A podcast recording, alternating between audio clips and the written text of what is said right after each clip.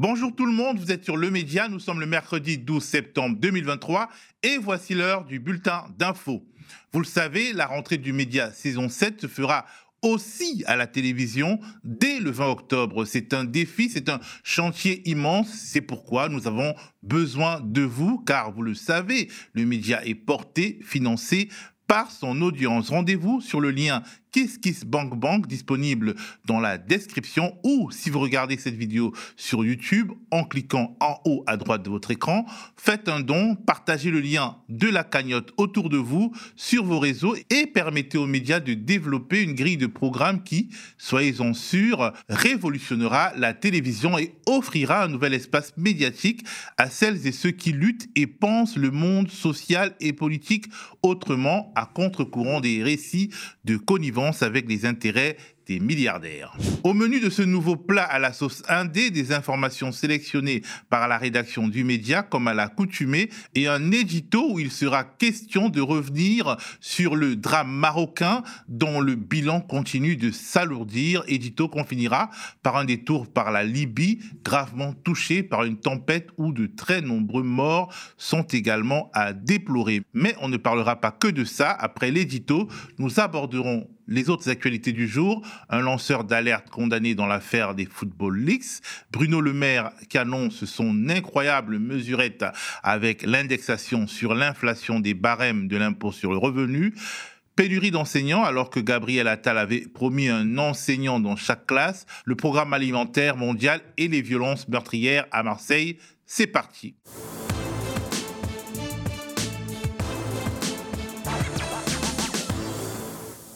C'est une catastrophe et le bilan ne s'arrête pas de grimper.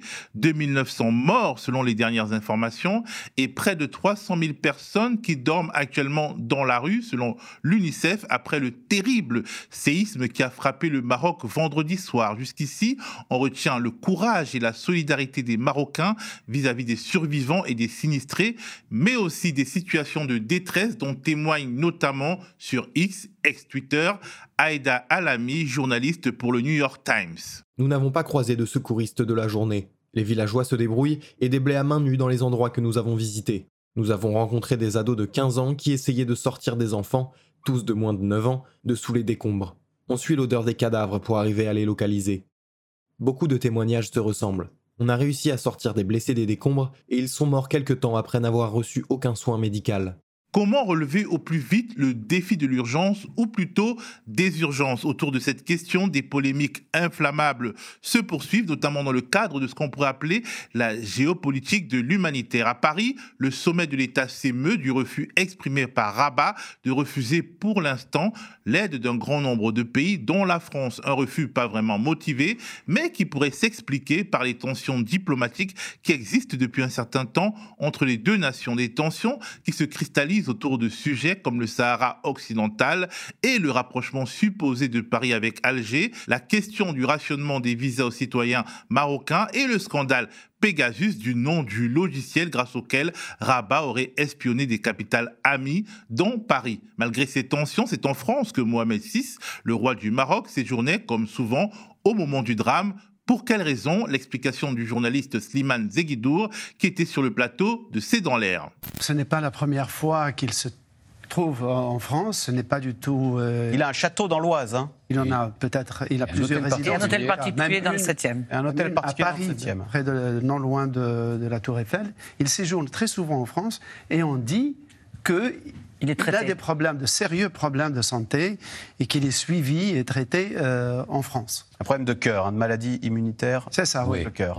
Quoi qu'il en soit, la question de l'attitude discrète ou insensible du monarque chérifien face à la catastrophe est de plus en plus posée, notamment sur les réseaux sociaux.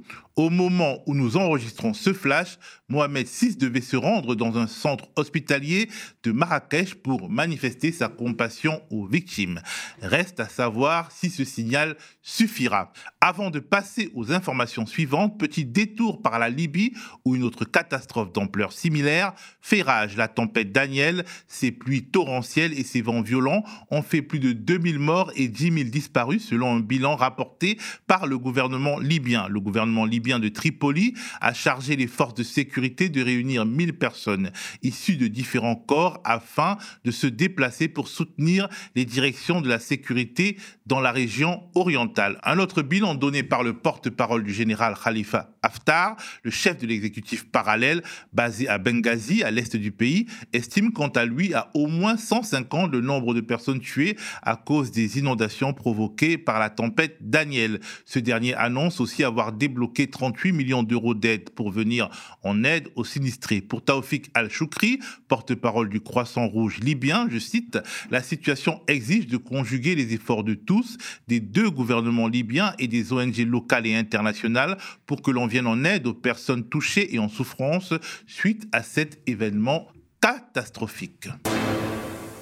C'est une bien mauvaise nouvelle, une de plus pour la liberté de la presse. On a appris hier, lundi 11 septembre, que le lanceur d'alerte des Football Leaks, Rui Pinto, après un an de détention provisoire, avait été condamné à quatre ans de prison avec sursis. Accusé de piratage d'informations jugées explosives, Rui Pinto avait permis de révéler les dessous crades du foot business. Évasion fiscale de stars comme Cristiano Ronaldo, magouille des agents et de grands clubs comme le PSG, le projet de Super League coup tordu des instances mondiales, FIFA et européennes, UEFA du football, c'est plus de 1000 articles publiés un peu partout en Europe. Certains ont même provoqué l'ouverture d'enquêtes judiciaires dans plusieurs pays, dont la France. C'est une victoire à moitié pour Rui Pinto, puisque le parquet réclamait plusieurs années de prison ferme. Mais cette décision de justice laisse un goût amer pour l'avenir de la liberté de la presse, déjà pas bien rose. Les Football Leaks avaient permis de révéler l'envers du décor d'un football business et hyper capitalisé en total roue libre. Et le capitalisme, puisqu'on en parle, il continue de se gaver, y compris dans la presse. Vous voyez ce tweet qui apparaît à l'écran. 110 millions d'euros ont été déboursés par l'État en termes d'aide à la presse et les principaux bénéficiaires sont évidemment les médias, des milliardaires. On offre donc les meilleurs moyens de produire de l'information à ceux qui en ont déjà beaucoup de moyens, à ceux qui ne se mouillent jamais pour révéler les scandales que Rui Pinto, malgré les risques encourus, à révéler. Et les inégalités vont s'accroître entre médias mainstream et médias indépendants qui n'ont déjà pas beaucoup de moyens et avec lesquels l'État se montre beaucoup moins généreux. Mais cela arrange bien le pouvoir dans la mesure où, aujourd'hui plus que jamais, les propriétaires de journaux ont une influence de plus en plus pesante sur les rédactions, à l'instar de Bolloré qui renverse les lignes éditoriales des médias qu'il possède et répudie les journalistes qui refusent de s'y soumettre. C'est ce dont parle une enquête d'arrêt sur image que je vous encourage à lire. Elle révèle comment ces mêmes journalistes sont paralysés par une clause de silence qui les empêche de témoigner de ce qu'est Bolloré et de ce que représente l'extrême droite des médias qu'il rachète. Plusieurs centaines de journalistes seraient concernés. C'est pourquoi il est important, voire primordial, pour tout citoyen de soutenir les médias indépendants, qu'ils soient sur Internet, sur YouTube ou à la télévision. Impôt sur le revenu, Bruno Le Maire annonce que le barème sera indexé sur l'inflation pour qu'aucun salarié ne paye davantage en 2024. Titre France Info. Le ministre de l'économie explique que le barème de l'impôt sur le revenu sera indexé sur l'inflation, c'est-à-dire 4,8%. Les impôts ne seront pas alourdis si le salaire a augmenté avec l'inflation et les personnes non imposables éviteront de le devenir si leur salaire a légèrement augmenté avec l'inflation. Bruno Le Maire ne tarit pas d'éloges sur son gouvernement cette année, comme chaque année, depuis que cette majorité aux responsabilités, etc., etc. Il ajuste chaque année, le gouvernement indexe les barèmes sur l'inflation, comme l'ont fait les gouvernements précédents et comme le prévoit la loi de finances chaque année depuis 1969.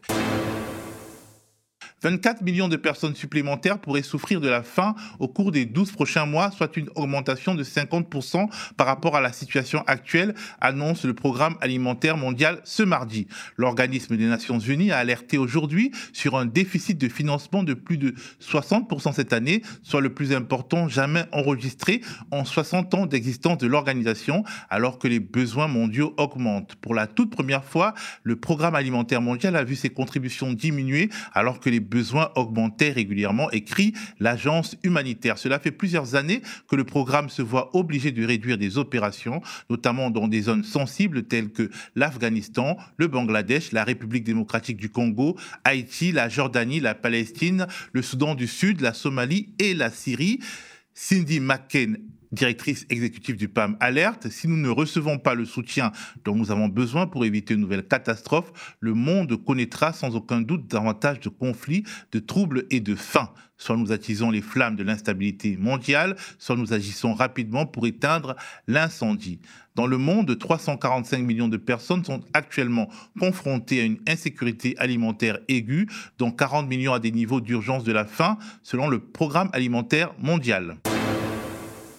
À Marseille, la liste des victimes de règlements de comptes liés au narco-banditisme s'allonge. C'est du moins la piste privilégiée par les enquêteurs. Un homme de 55 ans a été tué par balle lundi soir dans le 16e arrondissement de Marseille. Le secteur n'est pas connu pour abriter un point de vente de stupéfiants. Selon une source policière, la victime circulait seule à bord d'une voiture quand elle a été prise pour cible par deux individus à moto armés d'une Kalachnikov qui lui ont tiré dessus à plusieurs reprises. La police judiciaire a été saisie de l'enquête. C'est le deuxième homicide en moins de 24 heures. La jeune femme de 24 ans, gravement blessée dimanche dernier à Marseille chez elle par des tirs de Kalachnikov qui visaient son immeuble situé à proximité d'un point de vente de drogue, est décédée, a annoncé le parquet ce matin dans un communiqué. La mort de cette victime collatérale d'un règlement de compte nous touche tous, a réagi Gérald Darmanin depuis Marseille. En déplacement dans la ville ce mardi, il a pointé du doigt la responsabilité des consommateurs. S'il n'y avait pas de consommateurs, s'il n'y avait pas de gens qui fumaient du cannabis, euh, ils ne sont que moins de 10% de la population française. S'il n'y avait pas de gens qui prenaient de la cocaïne, il n'y aurait pas de trafic en drogue, il n'y aurait pas de poignée, il n'y aurait pas de règlement de compte.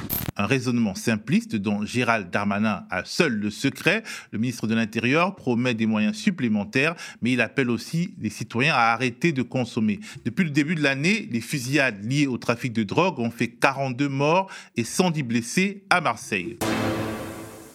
C'était pourtant une promesse du président Macron, un professeur devant chaque classe pour la rentrée 2023. Dans la moitié des établissements du pays, elle n'a pas pu être tenue. C'est ce que révèle une étude du syndicat national des enseignants du second degré, SNES-FSU, réalisée dans 500 établissements et publiée hier lundi par France Info. Écoutez Sophie Vénétité, la secrétaire générale du syndicat. Là, en ce moment, il y a des élèves qui ont des trous dans leur emploi du temps, que nous, on a distribué des emplois du temps à nos élèves avec marqué Monsieur X, Madame Y, et que ça, c'est aujourd'hui ce qui devrait toutes et tous nous préoccuper parce que c'est un véritable scandale. C'est que très concrètement, il n'y a pas d'autres profs qui assurent les cours provisoirement? Non, non, non, tout simplement parce qu'il y a des questions d'organisation, d'emploi du temps, et aujourd'hui, effectivement, des élèves n'ont pas cours dans, dans certaines disciplines, et pendant ce temps-là, les l'éducation nationale bricole. Puisque nous, ce qu'on a vu, c'est qu'il y avait par exemple des petites annonces sur Facebook pour recruter euh, des professeurs, qu'il y a des petites annonces sur, euh, sur Pôle emploi. Ce n'est pas acceptable en 2023 qu'on recrute des professeurs sur Facebook ou sur Pôle emploi. Juste ce chiffre, c'est mieux ou moins bien que l'année dernière? Alors l'année dernière, nous avions mené une enquête, mais au 3 septembre, donc mhm. euh, un peu plus tôt, tout de suite après la rentrée, nous étions à